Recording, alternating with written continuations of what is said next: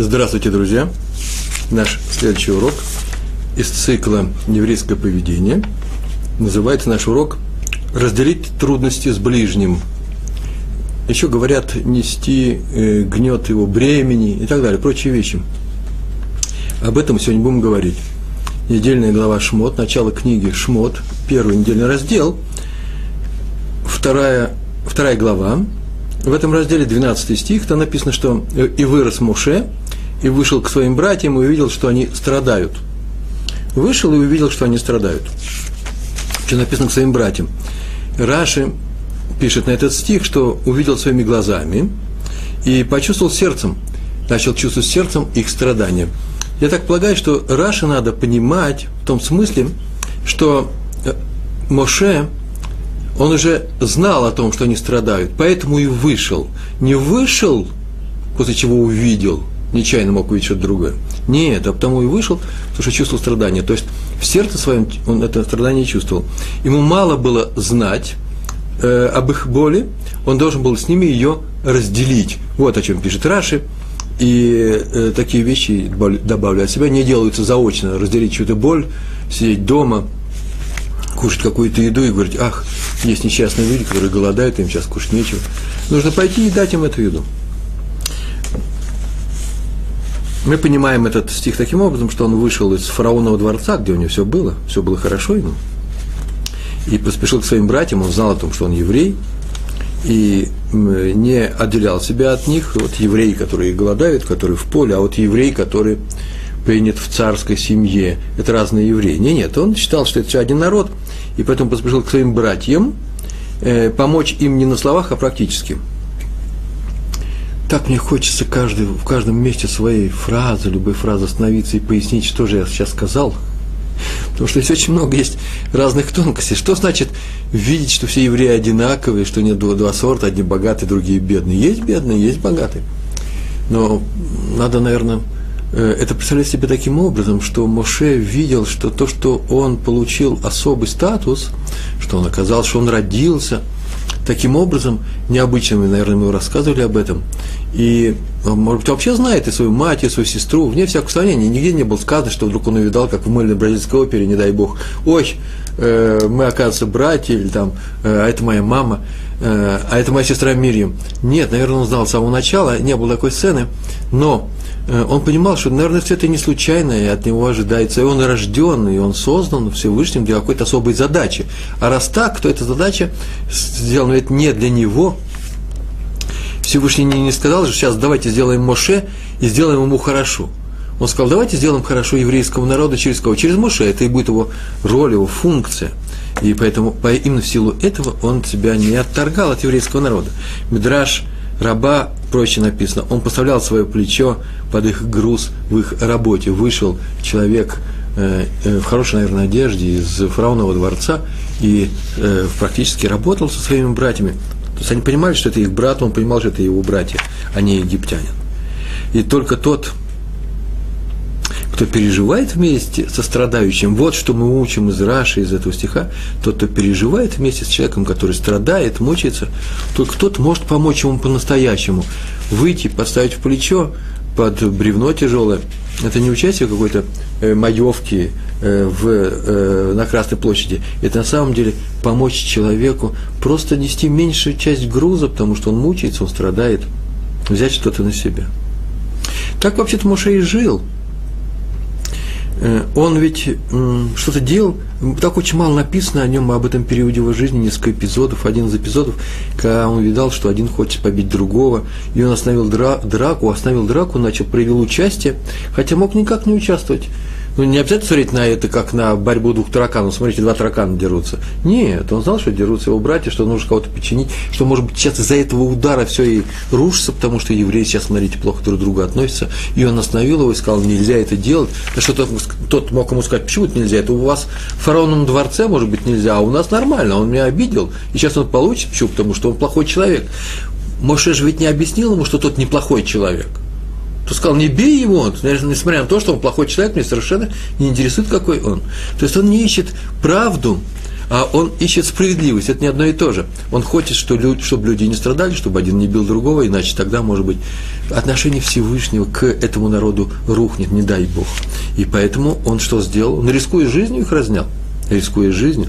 Он прекрасно понимал, что э, сейчас произойдет – что рано или поздно после этого события это неотвратимая точка э, невозврата, когда уже нельзя будет возвратиться к прежнему состоянию, а именно теперь он уйдет в изгнание, он убежит, и теперь все начнется по-новому, все по ускоряющей, ну, за 120 лет все ускорится в такой степени, что рано или поздно они получат Тору.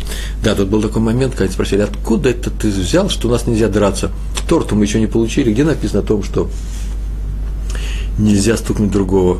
И на что Муше э, э мог, я не знаю, что он там заявил, но он сказал, что не хочешь ли ты ударить, это нельзя. Он это, э, об этом говорил естественным образом, как будто все всем понятно. И мы знаем, откуда это понятно? Из дома Авраама, Авину, нашего праца, из дома наших працев. Они прекрасно знали правила поведения, то, что мы называем еврейским поведением. Это наш цикл наших уроков.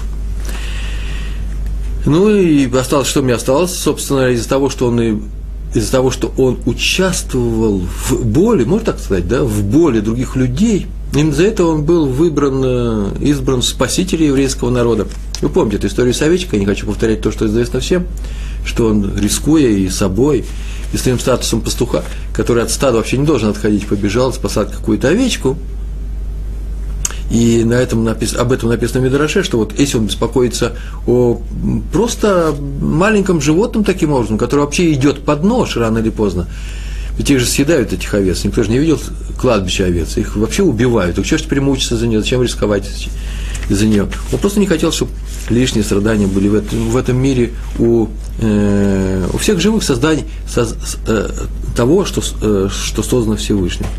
И поскольку он так поступил с овечкой, уж тем более он будет беспокоиться о еврейском народе, поэтому он получил эту роль, эту функцию, э, функцию э, Машиха, еврейского спасителя. То же самое, между прочим, произошло еще один раз в нашей истории. Я знаю две истории, э, когда Всевышний выделяет человека из-за того, что он спасал какое-то просто маленькое животное, отбившееся от стада. Это Муше и царь Давид, который тоже Э, высок, весьма высок, в такой степени, что именно его Тиилим, его э, псалмы помогают и спасают еврейский народ и поныне. От, от Моше получили Тору, записанную его рукой, от э, Давида мы получили Тиилим.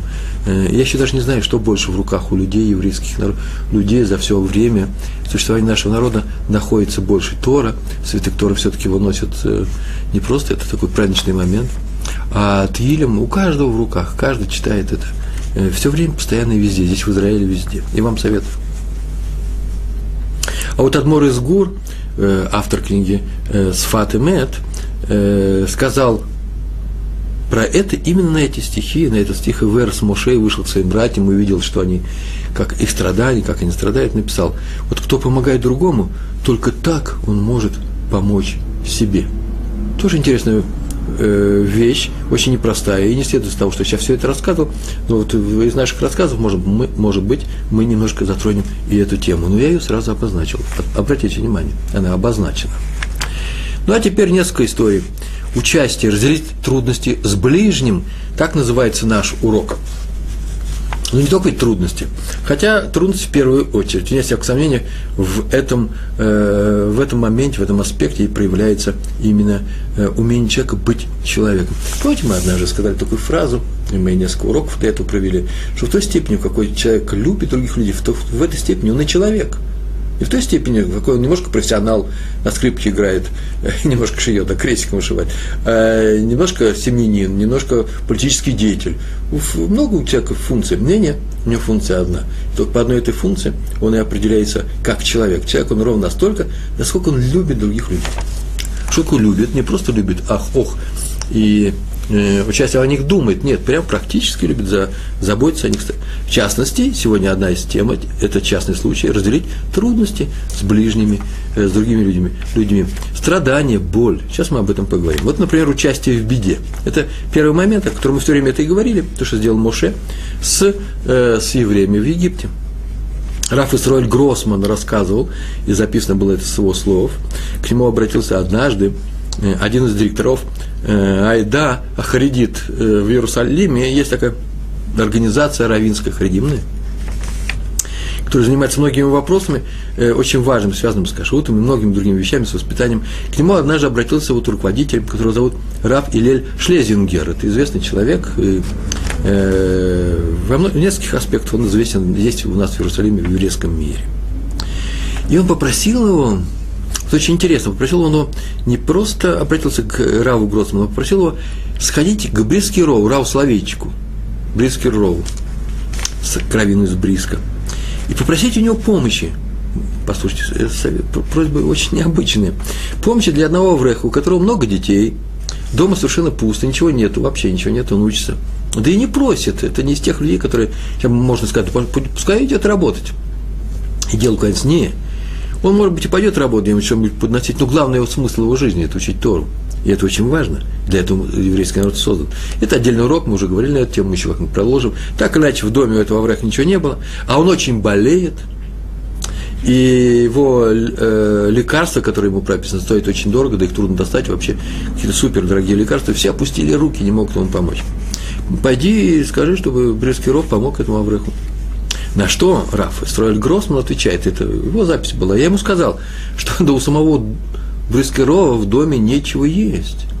Вот все проблема, что у него есть, то он раздает другим, и там живут очень-очень очень небогато. Э, есть у него касса взаимопомощи, в которой некоторые люди приносят и помогают, э, да, э, купат сдака. Не гмаха, купат сдака, чтобы раздавать Э, деньги, как состоятельные люди, и хоть у кого-то появились деньги, приносят э, Раву Соловейчику, и тот раздает. Так вот она тоже пустая, давно уже пустая.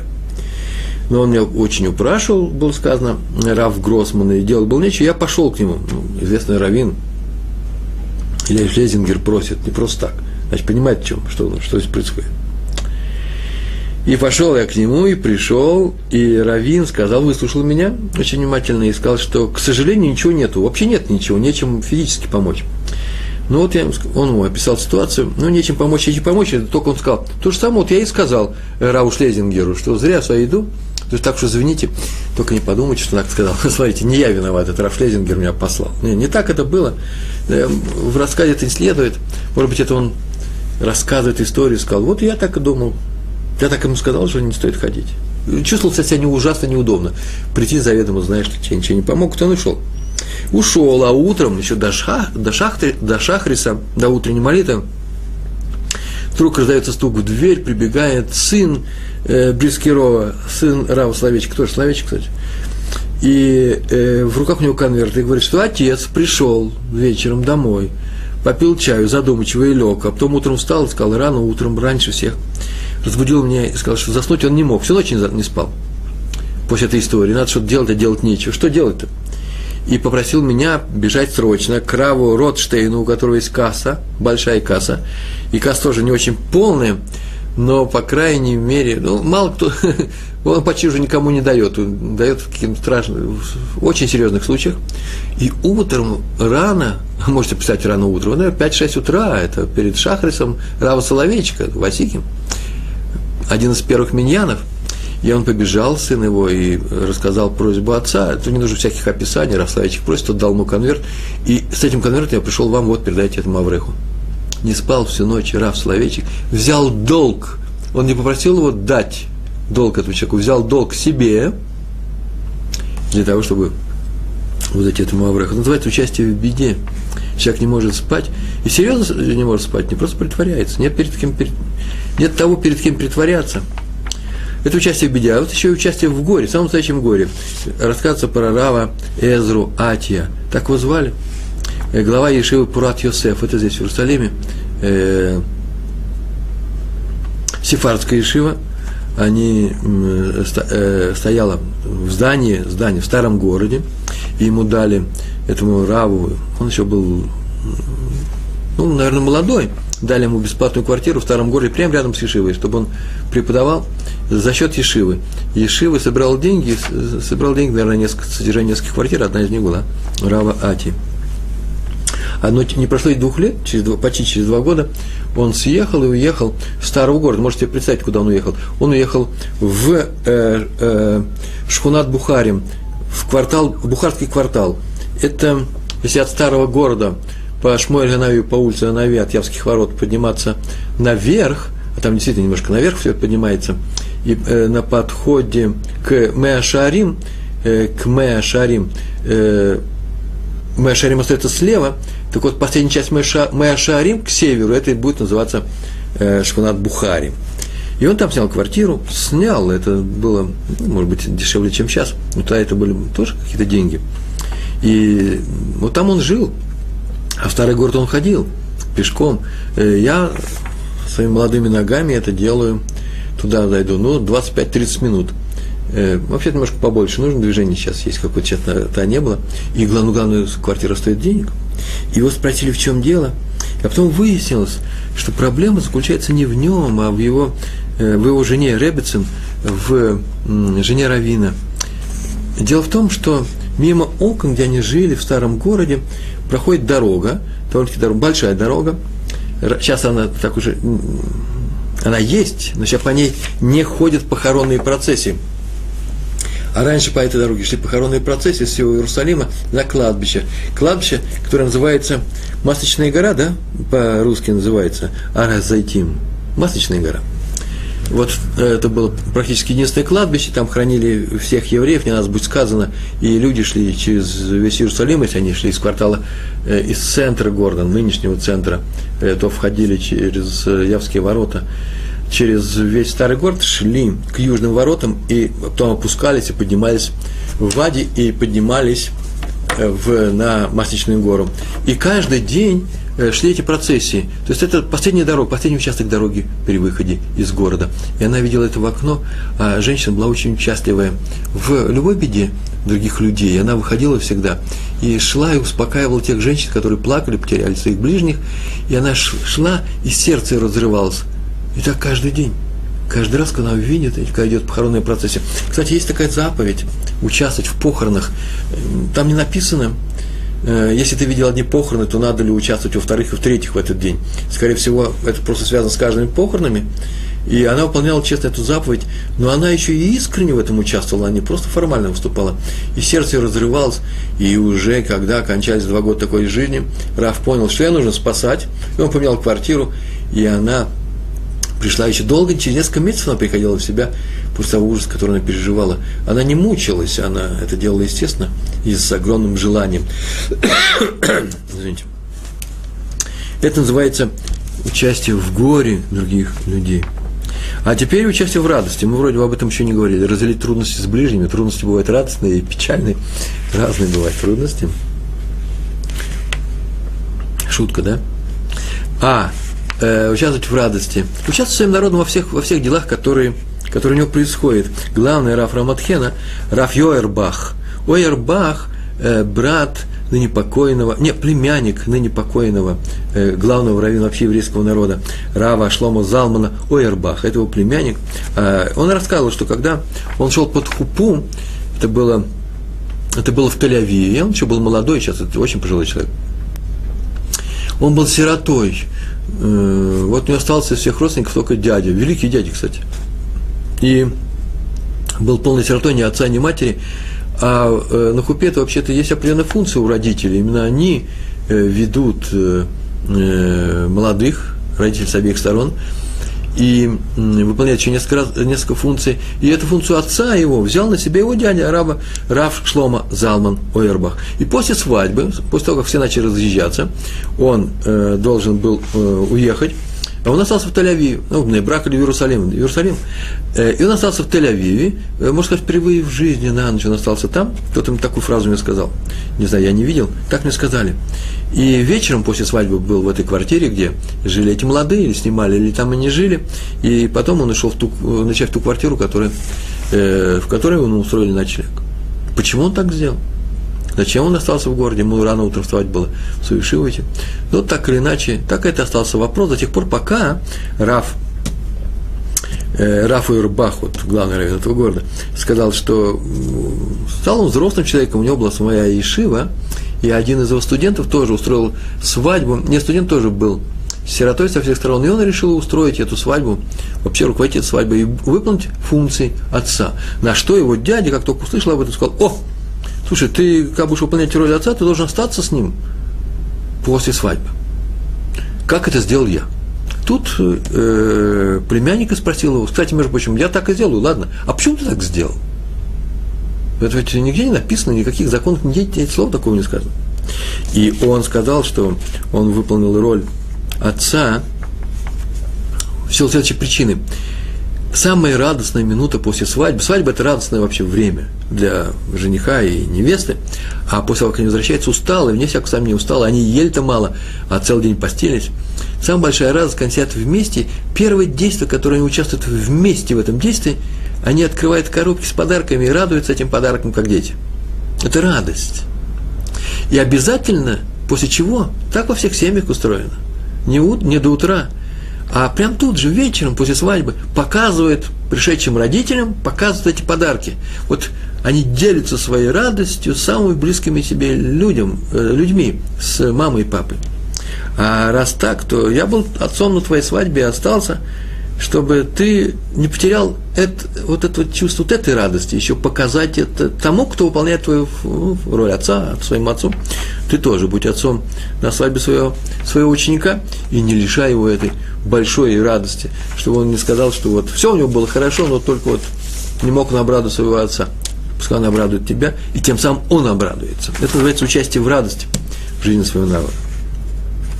Ну, еще одна история, даже не знаю, как ее назвать, Э, а просто история. Между очень интересная история.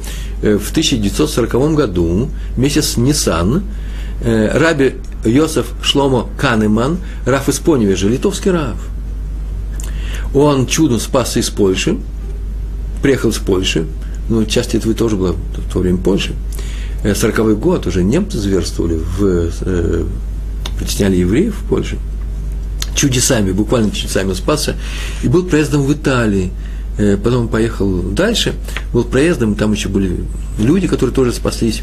Э, такая дорога была через Италию, и там он встретился с Адмором из Гур, Ра, э, Раби Авраама Мортхе Альтером, Раф Альтер, Раби Альтер, автор Имрей Эмет, Имре Эмес, да? известной книги, которой мы сейчас пользуемся, который тоже спасся из Польши чуд, чудом, многих потеряв. Это была трагедия. Взрослые люди, не молодые, в то же время э, разбиты все, потерянные шивы, общины. Э, еще это 40-й год, это еще не 45-й, не 46-й, но зверства уже были. И при встрече окружающие каждого из этих раввинов встретились с другой стороной и попросили, что вот страшными рассказами, пожалуйста, не утруждайте нашего Рава. Почему? Потому что он вообще-то уже переполнен этой печалью, и чтобы он не стало хуже. И те обещали. И когда они встретились, они проговорили много часов, а когда они не расставались, расстались. Они были знакомы до этого, хасидский раввин, литовский раввин – Э, они обнялись, расстались, и каждый из них сказал об этой встрече. Я был в страшном опустошении после всего случившегося со мной, но он меня по-настоящему утешил. Они, кажется, сидели и утешали друг друга, рассказывая свои истории, своей жизни. Они утешали. Вот это вот участие в беде, в данном случае нужно было сказать в беде, утешать другого человека, это очень важно. Это очень и очень важно. И не надо думать, что это просто дать поплакать кому-то в жилетку – бывает, что именно это и спасает человека, чтобы он не чувствовал себя одиноким в такую страшную минуту. Но вот про, как Рав спасает других евреев. Э, это тоже участие в жизни еврейского народа, про Равина. Было турецкое правление, а в, в, в, власти, власть в Иерусалиме была передана одному арабскому шейху, шейху не тоже мусульманин, извините, но не турок, а египтянин. Я не знаю, что лучше. И он начал давать указы против евреев, местные указы, поборы, возбуждал толпу. Вообще все ожидали погрома, все страшно перепугались и обратились к своему наставнику того поколения, раби э, Шолому Шараби. Это известный сефардский раввин, это совершенно замечательный человек, много историй про него написано. Может быть, я незаслуженно мало пишу, э, рассказываю о нем. Надо специальные книги эти открывать. Э, у меня уклон в литовское еврейство я вижу. Не-не, не только в литовское. Как видим, раввинов, адморов из э, гор мы тоже не обижаем. Э, вот про раби Шалома Шараби. И тот сказал, ничего страшного не будет, не произойдет, э, Всевышний нам поможет, ну, как, как любой раввин на его месте так бы сказал. Не точно через пару, это просто сказка. Так оно и было, это зафиксировано в книжках. Через пару дней заболела дочь этого, э, вот этого араба, правителя Иерусалима, и врачи из Европы приезжали, сражались за ее жизнь, ничего не помогало, она угасала, и там посоветовали ему обратиться за помощью к чудотворцу, известному чудотворцу из, из евреев, который своей молитвой делает чудеса, к Раби Шараби, э, Раби Шараби, ну, к Рау Шараби, Шараби так его звали. Но тот его пригласил, деваться некуда. Я все время видал однажды профессора, который вообще занимался серьезными вещами, и как кто-то у него заболел, ему сказали, что нужно обратиться к колдуне, и он тоже обратился. Мировоззрение отменяется, боишься за свою жизнь или за жизнь своих близких, э, идешь, как говорится, за соломинку хватаешься, да? Вот то же самое и здесь. Евриф он ненавидел, а Рауш Араби он пригласил к себе. И тот пришел.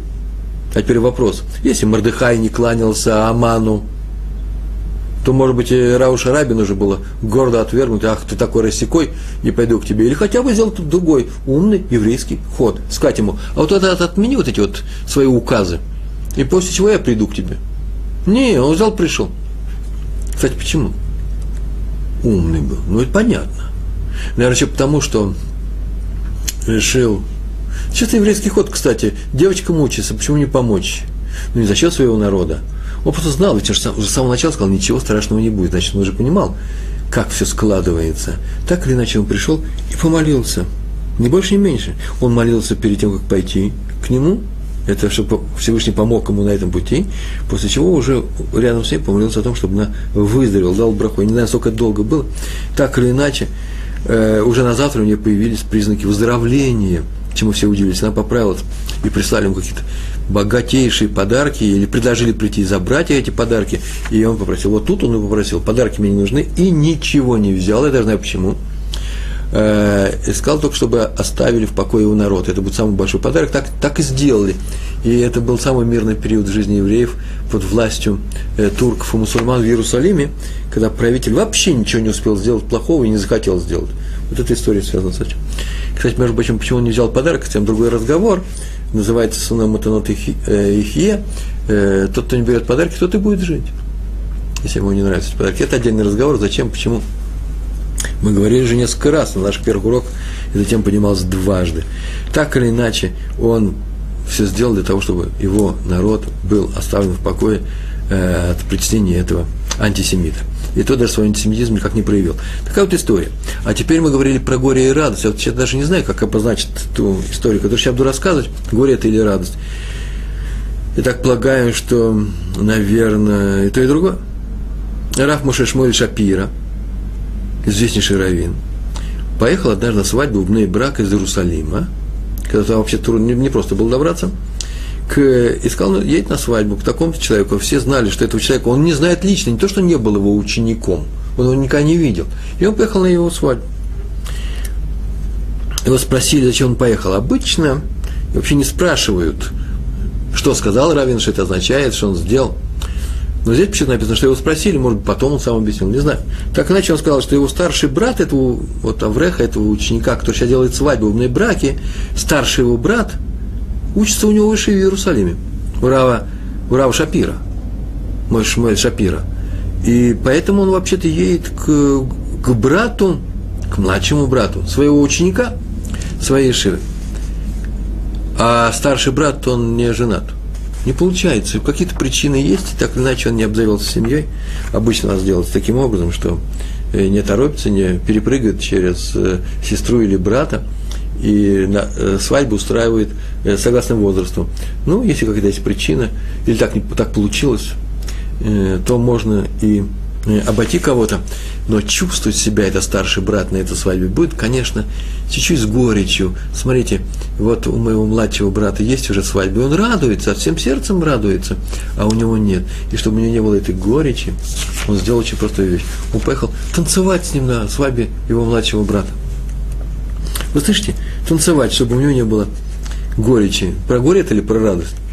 И они так, э, так, он, так они сделали, они танцевали, и тот не грустил.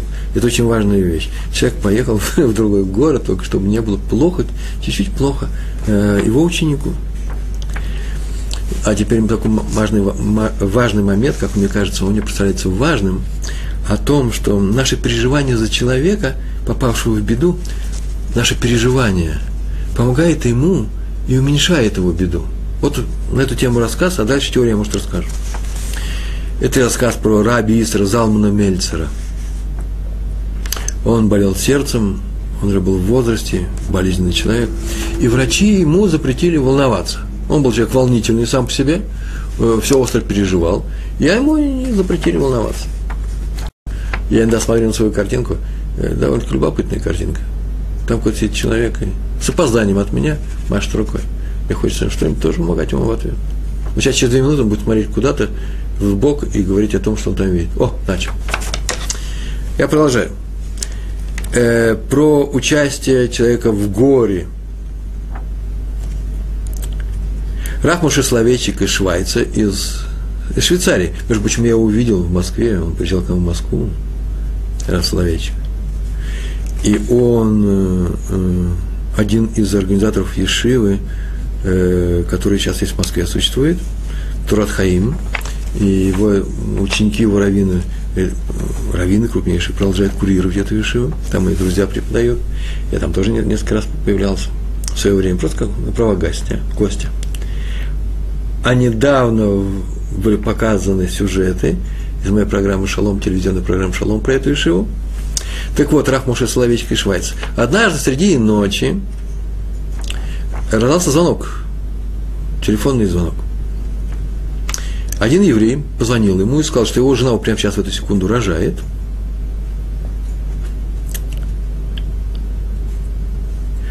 И э, тяжелые роды очень, и он просит помолиться за нее и ребенка. Раф не успел ничего сделать, он даже не успел помолиться после звонка. Как снова раздался звонок.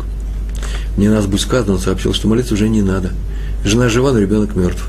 Так получилось, не спасли ребенка. И повесил трубку. В горести повесил трубку. Видно, что был уже находится в крайне нервном состоянии. Вообще-то длилось, наверное, тоже не одну секунду. День, два, три. Серьезная ситуация. Спасти жену, а ребенка нет. Он в горе. И кто такой, неизвестно. И Раф бросился звонить по телефонам, по номерам разным. Все это происходит в Швейцарии, это не в России, это в Швейцарии. И это было лет 20, 25, 30 назад, не знаю. Но уже тогда можно было выяснить, кто кого рожает, кто кого. Кто рожает сейчас в швейцарских э, роддомах, больницах. И он выяснил. Не сразу, это не сотовый телефон, нет, был служб такой. Это сейчас все просто.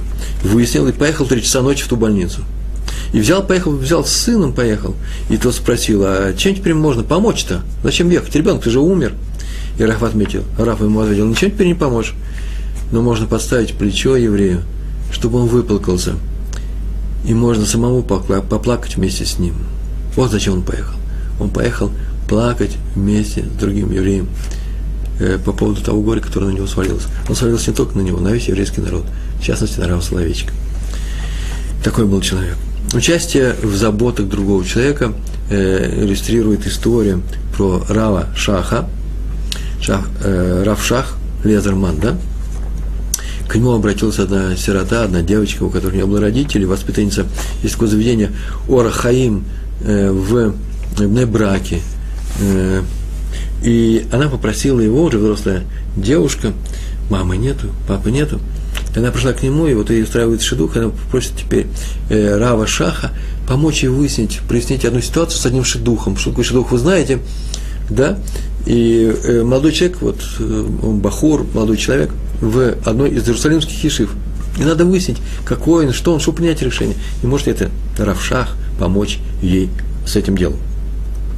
И он тут же, тут же поехал в Иерусалим, чтобы встретиться, там приехал в Алту Ишиву, встретился с ее руководителем, известным раввином Раф Перец, и чтобы выяснить этот вопрос, Раф Перец еще удивился, а почему нельзя было взять и позвонить по телефону? Начало 90-х годов, конец 80-х, э, телефоны существуют. А чем ехать очень старому человеку, э, такой дальняя дорога, такая большая, час езды. Ну, на автобусе меньше, но там еще нужно двигаться. И Равшах ему объяснил по телефону. Вот если бы речь шла о моей собственной дочери, я бы разве ограничился телефонным звонком, чтобы выяснить, кто этот молодой человек? Нет, я поехал бы, задал очень много вопросов. Почему? Потому что живая, контактная э, речь, встреча э, с глазу на глаз с человеком э, дает совсем другое. Это даже не скайп с экраном, когда ты видишь другого человека. Нет, тут возникают и вопросы, можно все выяснить. Почему? Потому что личная беседа, согласитесь, совершенно не такая, как по телефону или даже видеотелефон. Добавлю я от себя. Что ты вдруг начал говорить о видеотелефоне.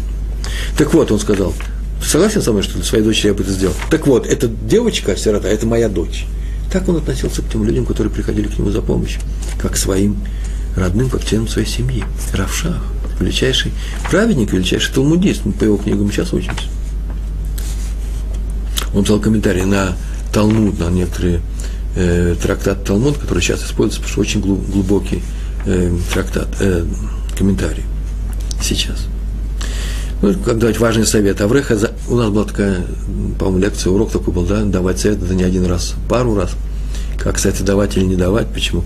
Вот это, между прочим, тоже важное участие Э, как проявлять участие свое в проблемах, в бедах своего народа через советы.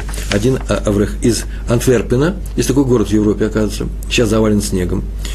Э, э, ему помог однажды совет равина, который звали Хайм Крайзвирт. Мне сказали, что вообще довольно-таки известная фамилия, известный равин был, на непокойный. И фамилия эта известна в Европе, когда ее произносишь, все понимают, о ком Говорят, для меня это как раз, я первый раз эту историю перевожу, историю про него. Что за совет он дал его? Дал ему этому молодому человеку, Авреху из города Антверпен. Э, у него не было детей. Семья есть, жена есть, а детей нет. И он пришел с советом к Раву Крайзверту. То сказал, что надо сделать, как сказали мудрецы. Вот как они сказали, как написано в нашем Талмуде, то так и надо поступить. Это самый лучший способ – Вообще, это был конек, я бы сказал, э, Рава Крайзверта из этой истории, из нескольких историй, которые было приписано тут же, рядом в этой книге, следовало, что он знал все такие подобные высказывания наших мудрецов и верил в то, и так она и надо, так и надо делать, верил в то, что это стопроцентная помощь. Стопроцентная, не надо ничего менять здесь. Так вот, что сказали мудрецы? А мудрецы сказали, простую вещь, сейчас скажу, скажете, ой, это очевидно. А вот не очевидно. Тот, кто просит милосердия у небес для другого человека, и сам он нуждается в том же милосердии. Тому небеса ответят первому. Повторяю, если вы видите, что кто-то в чем-то нуждается, очень сильно нуждается в какой-то помощи, и я страдаю тем же самым, мне нужна такая же помощь, я должен пойти молиться за него, и тогда мне Всевышний поможет. Когда? Раньше его. Я про себя сказал, да, нужно во втором лице был сказать, а вы поможете мне вы будете молиться за меня, и вам поможет Всевышний раньше. Поэтому найди себе другого Авреха, бездетного, и понятно, что он переживает. Нет таких людей, евреев, у которых нет, евреев Тору, у которых нет детей, чтобы они не переживали за это. И молись, скажи ему, что вот ты ему хочешь помочь, и молись. Ну, так он и сделал. А через некоторое время Рафот спросил, ну, помог тебе тот совет, который тебе дал? Ты сказал, нет, не помог. Ни тому ничего, никаких изменений, ни мне никаких изменений. И Рафа ему сказал, вот эту, на, на эту тему как раз весь этот рассказ и приводится. Он сказал, тут главное кавана, намерение, да, та установка, которую ты разделяешь. Если ты молишься за другого, имея в виду себя, я молюсь за тебя, чтобы мне, согласно этому утверждению, чтобы мне была помощь, то ничего не поможет. Надо молиться за него, забыв про свою беду. Вы слышите? Я молюсь за него. Почему? Потому что Раф совет дал. Такой, хочешь, чтобы тебе родился ребенок, пойди помоги ему, и тебе родится. Я прихожу вот, и забываю об этом. О, вы так умеете делать? Надо молиться за него, чтобы у него эта беда прошла, забыв про свою беду. Тогда это сработает, только тогда сработает. И через некоторое время его жена стала беременной. И повторяю, что у самого раба э, Хайма Крайзверта ни на миг, никогда в жизни не было никакого сомнения, что советы, данные мудрецами прошлого, помогают на сто процентов. Этим он и жил всю жизнь, этому он учил других людей, давал советы, как мы видим. И эти советы всегда помогали. Ну, теперь про помощь садика. Ой, мне так понравится этот ужасно короткий рассказ. Я так обрадовался, что я его нашел, когда сейчас искал сегодня утром э, эти рассказы, большинство из них я привожу, я их уже знаю, мне нужно чтобы найти их где-то, э, поискать и вспомнить, вот там лежал такой-то рассказ, это годится. Сегодня, заметили, сколько рассказов у нас? Сегодня у нас очень много рассказов, я бы сказал, даже 14. Но, я их отмечаю еще циферкой, могу публиковать все. А эта история очень короткая, несколько строчек. Я уже, в принципе, уже убегал. Мне нужно было пойти на урок в, в Беткнессет, в синагогу своем. Там у нас был урок днем. И думал, ну, прочесть эти четыре строчки. Почему ты их прочитал? И так я обрадовался, что я их прочитал. Сейчас вы, сейчас, я надеюсь, что и сейчас и вы обрадуетесь. История такая простая. Даже нет событий, просто слова, мысль. Адмор из Клойзенбурга. Вот про кого сейчас рассказывается. Про раби Ктуэля Альберштама. Это известнейший адмор был. Хасидский адмор. К нему приходили отовсюду со, со всеми бедами, страданиями, болями, за советом или просто за чудом. Он был еще чудотворец, как сейчас говорят, да, Бальнес. Он э, умел помолиться и помогал людям. И он всем помогал, всем. Окружающие говорили, мы приближаемся к этому, к этой фразе, окружающие говорили, что он не просто слушал, но молился. Не, когда с ним разговаривали, он в эту минуту страдал, как тот, кем он разговаривал. Он видел чужие страдания – и страдал. И от того эти страдания уходили. Он как будто бы их перетягивал на себя, это мои слова. Так вот, об этом написал, вот главное, Адмора из Динова, крупнейший мудрец, динусский Адмор, в своей книге, которая называется «Икра Пирка». Такое название. Он так написал. Я перевел сегодня, просто возьму сейчас, прочитаю слово в слово, как написано. Что помогает тому еврею, кто что помогает тому человеку, кто высказал свою беду цадику? Сидит цадик перед ним, и он свою беду перед ним показывает, рассказывает. Что ему помогает? Тот даже не помолился за него, еще не успел молиться, а уже пришла помощь с неба. Почему? Пишет Адмур Издинова. И отвечает, как только цадик начинает страдать за своего ближнего, небо тут же убирает причину этого страдания. Для чего? Чтобы цадик не страдал. Вот что нужно сделать. Я говорю про садиков. Если вы садики, вот вам что нужно делать. А именно, нужно достичь такого уровня, чтобы небо за вас переживало. Надо быть не просто хорошим человеком, ну, тоже, ну что это такое? Все время говорим, будьте хорошими людьми. У нас ведь мотив такой, будьте праведными людьми, еврейское поведение. Да нет, у нас выхода нет. Мы вынуждены быть хорошими людьми. Для чего? Вот тогда нас будут любить небо. А вам нужно, чтобы вас любило небо? Да. Зачем вам нужно, чтобы вас любило небо? Как зачем? Оно будет помогать людям. Как помогать? Если я страдаю за тех людей, которым больно, небо меня будет любить и убирать от страдания. От кого оно будет убирать? От этих людей, страдания которых я переживаю. Вы слышите, как все это работает? Как просто механизм. Есть страдающий, есть садик, есть небо. Страдающий приходит к садику, садик берет всю боль на себя, небо убирает эту боль от него, убирает вообще боль. И человек выходит здоровым, живым. Ну, кроме донора. Здесь садик – это донор, который подставляет себя под удар. И небо от этого удара его защищает. Мне эта мысль ужасно понравилась. Необычайно. Вот я ее рассказал. Надо было не афишировать, а взять потихонечку и рассказать, да? Раб, Раби Арье Левин, про него давно мне рассказывали, в прошлый раз я были рассказы про него. Он рассказал своему сыну, взял и рассказал однажды, шли они по улице, он рассказал ему. Вот ко мне приходит, он так сказал, ко мне приходят люди с жалобами, бедами. Не потому, что я цадик, праведник, да?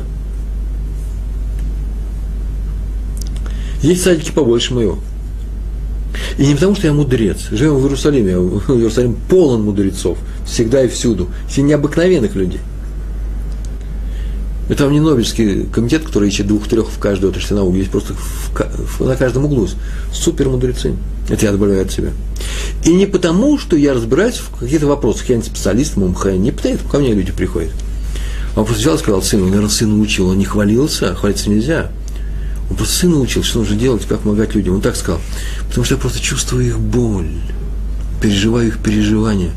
Я плачу вместе с ними, когда они плачут. И это им помогает.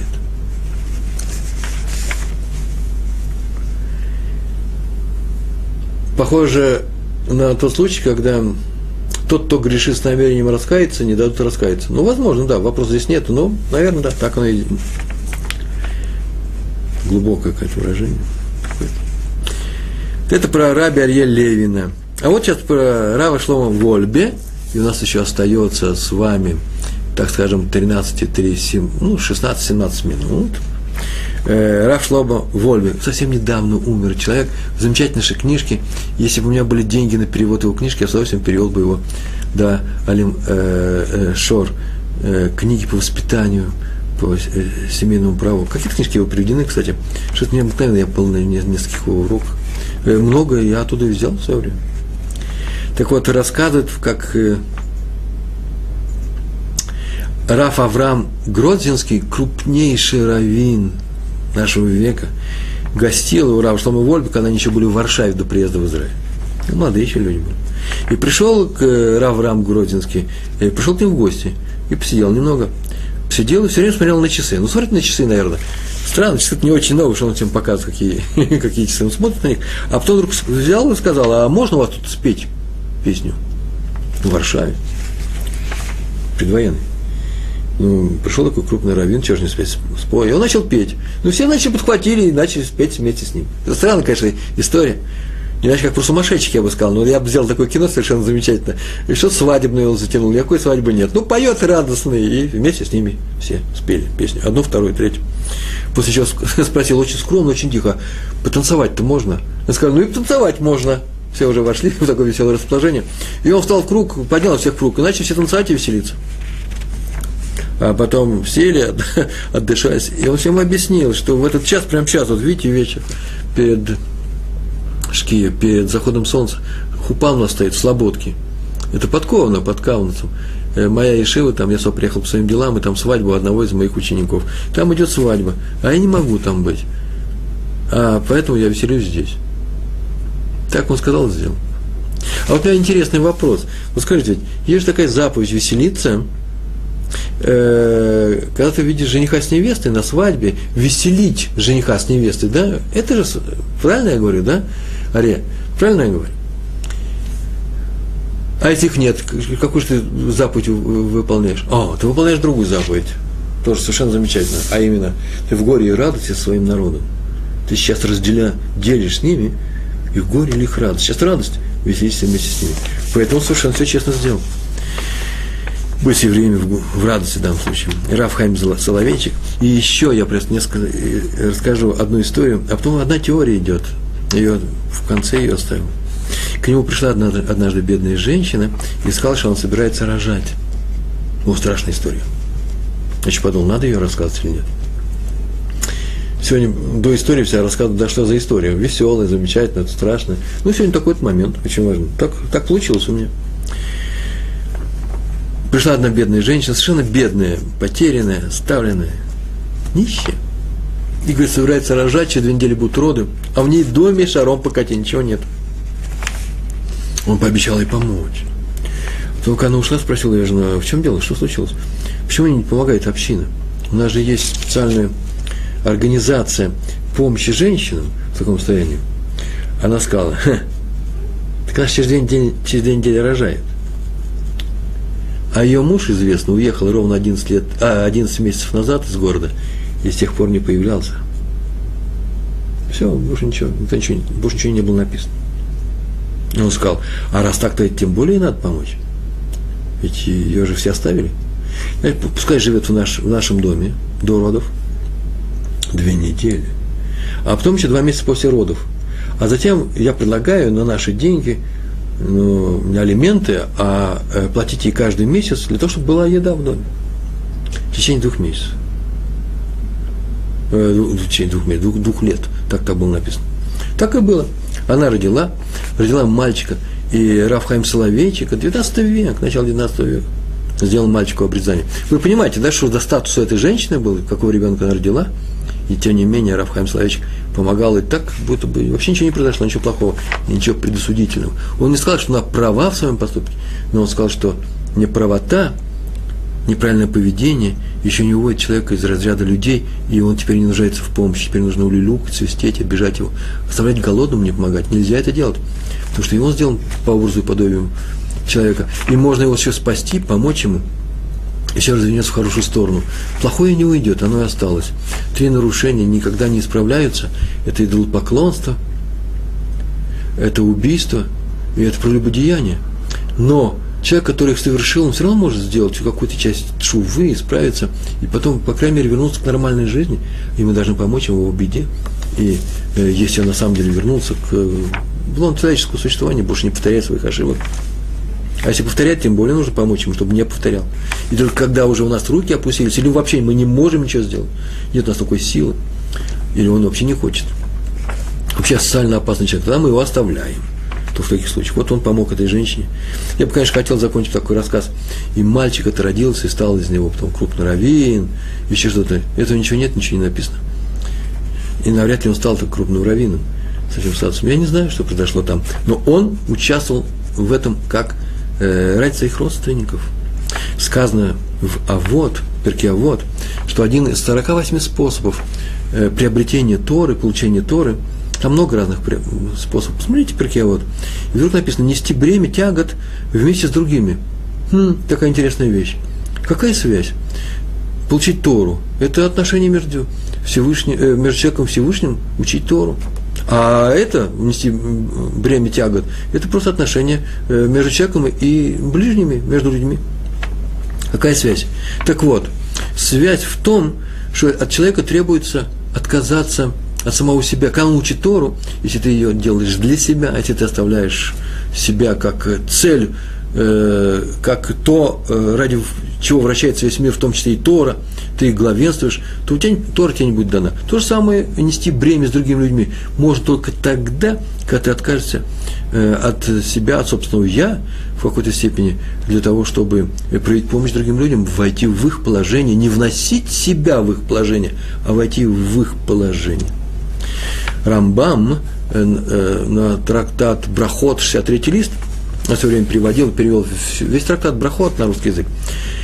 Вот теперь делаем попытки его опубликовать где-то. Он так написал, слова Торы реализуются не с тем, кто его учит, испытывая слабость. Можно так сказать, да, который мучится, мучается он, тяжело ему, он ослаб.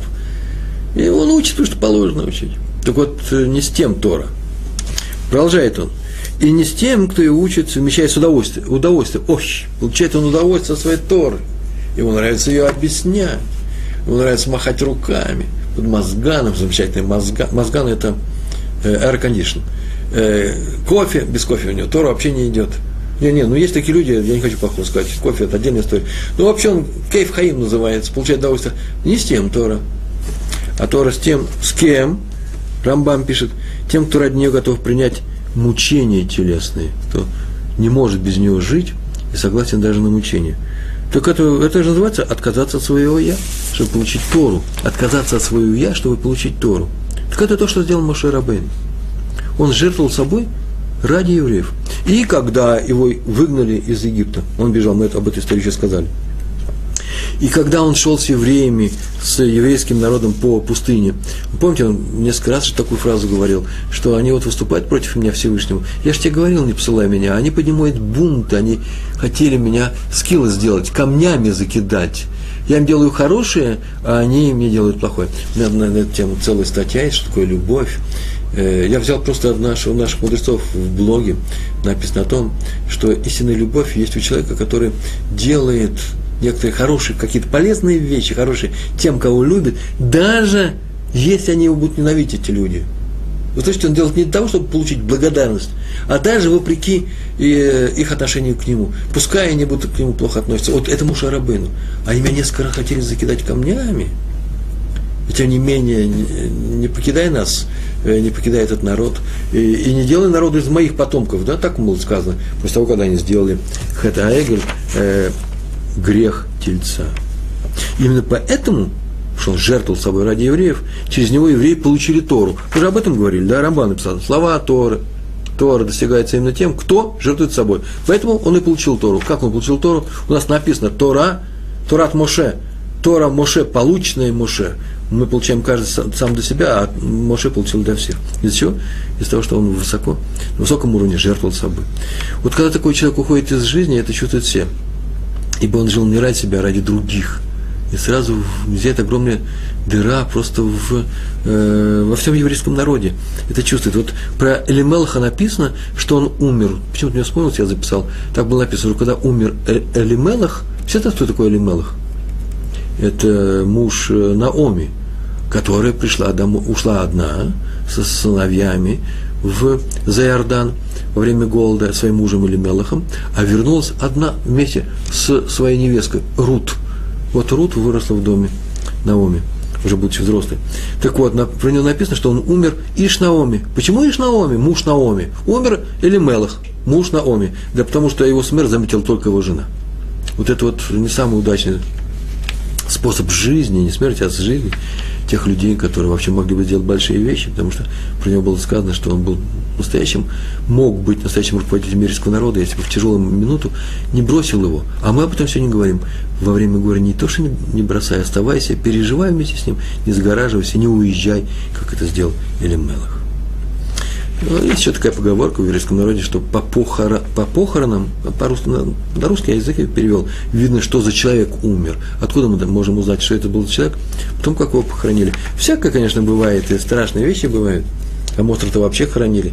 Да, в одной телеге никто там никогда не мешал. Я ничего этого не знаю. Просто есть такая поговорка, не больше, не меньше, что смерть оценивается не тем, как прожил человек, как он думает, как он прожил, а тем, что думают люди о том, как он прожил в этой жизни.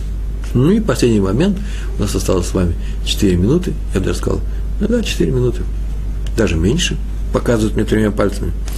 В книге Шофтим, глава 6, читаем про судью, которого звали Гедеон.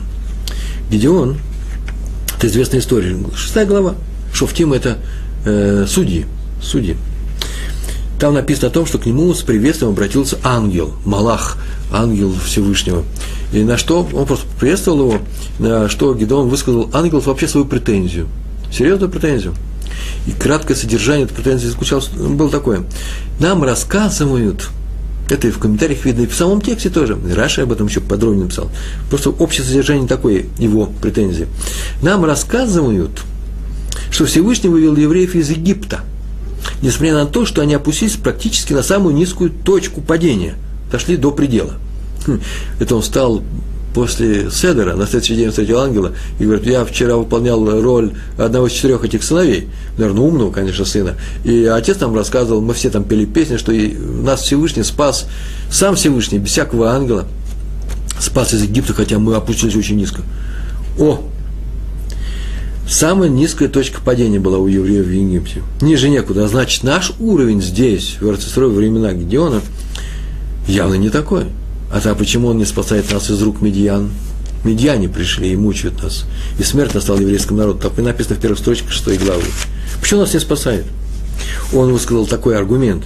Если наши працы были полными праведниками, то почему ради них не спасение нам, их потомкам? Хороший аргумент, нет?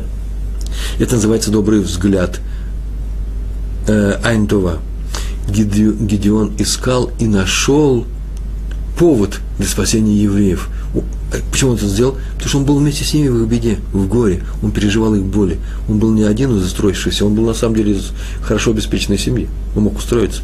Нет, он искал возможность им помочь, обратился к Всевышнему напрямую, раз пришел Малах, так он прямо этому Малаху, ангелу, прямо Малаху, он искал по прямой связи к Всевышнему. У меня есть аргумент. Может, никто не знает этот аргумент? Ради працев, ради того, что мы не на таком еще низком уровне, мы на каком-то хорошем уровне еще находимся. Это называется добрый взгляд. А вот сказать, наше поколение настолько плохо, что не заслуживает прихода Машиха, что часто приходится слышать, да? Правильно ведь? Бывает такое? Он говорит, ой, по нашим бедам, по, нашим, по, нашим, по нашей вине мы находимся в таком низком уровне. Это называется, извините, плохим взглядом. Так вот, Всевышний услышал Гедеона. И сам без посредства никакого ангела прямо напрямую сообщил ему, что он посылает его народным спасителем. То есть Творец искал в народе, Всевышний искал в народе именно такого защитника, который принесет ему аргумент положительный аргумент, ради чего стоит спасти евреев. И нашел он его единственного во всем еврейском народе. И его хватило на то, чтобы спасти. Мне извините, это же не просто история проходящая. Это узкое горлышко нашей истории. А у нас каждый день это узкое горлышко. Не будь Гедеона, если бы не, спасти нас от медиан, медиан с удовольствием бы нас съели, как волки съели овцу, и ничего не осталось. И никакого приплода у нее, у овцы не будет, если волки ее съели. Так вот, Гедеон один из спасителей этой овцы. Когда наш народ в беде, надо ему помогать, а не обличать. Дескать, э, по своей вине евреи получили то, что они сейчас получили. Это, это не хороший подход. Это нельзя делать. Надо останавливать, может быть, других людей. Умно, только останавливать их, не делая больших замечаний, не обижая людей. Сейчас скажу несколько фраз, и на этом заканчивается урок. Дело в том, что по завершении жизни, кроме вопроса, сколько ты выучил Торы, и в другом варианте, почему ты не выучил Тору так, как ты должен был, как тебе дано было. Так вот, после этого вопроса с каждого будет спрошено, будет задан такой вопрос. Упал ли ты вместе со всеми? Когда было Иридат Дорот называется, да, падение нравов, падение уровня, духовного уровня всего народа, скажем, коли все ниже, ниже, почему-то об этом принято говорить, так написано. Так вот, вместе со всеми ли ты упал? На самом деле вопрос так, как ты вел себя в момент общего упадка нравов, общего упадка в этого духовного уровня. И вот тогда, на этом я урок кончаю. И если все упали, и, они, и ты упал вместе с ними, со всеми, ты должен ответить только за себя. Я упал. И отвечать будешь за самого себя. Повторяю, если все упали, и ты вместе со всеми, ты можешь сказать только «я упал». Про них ничего. Ты упал. А если все упали, и этот человек, а этот человек не упал, вот там он должен сказать мы упали. Что я сделал такого, чтобы помочь моему еврейскому народу не падать, а подняться наверх. Это и все, что я хотел сегодня большое, сказать. Большое вам спасибо за участие в этом уроке. Всем хорошего, успехов и удачи. Шалом, шалом.